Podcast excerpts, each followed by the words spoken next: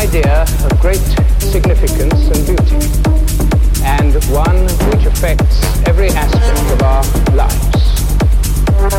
It's true that some specialized knowledge is required.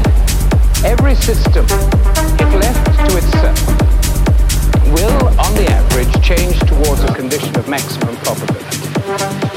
That's a full statement of the second law.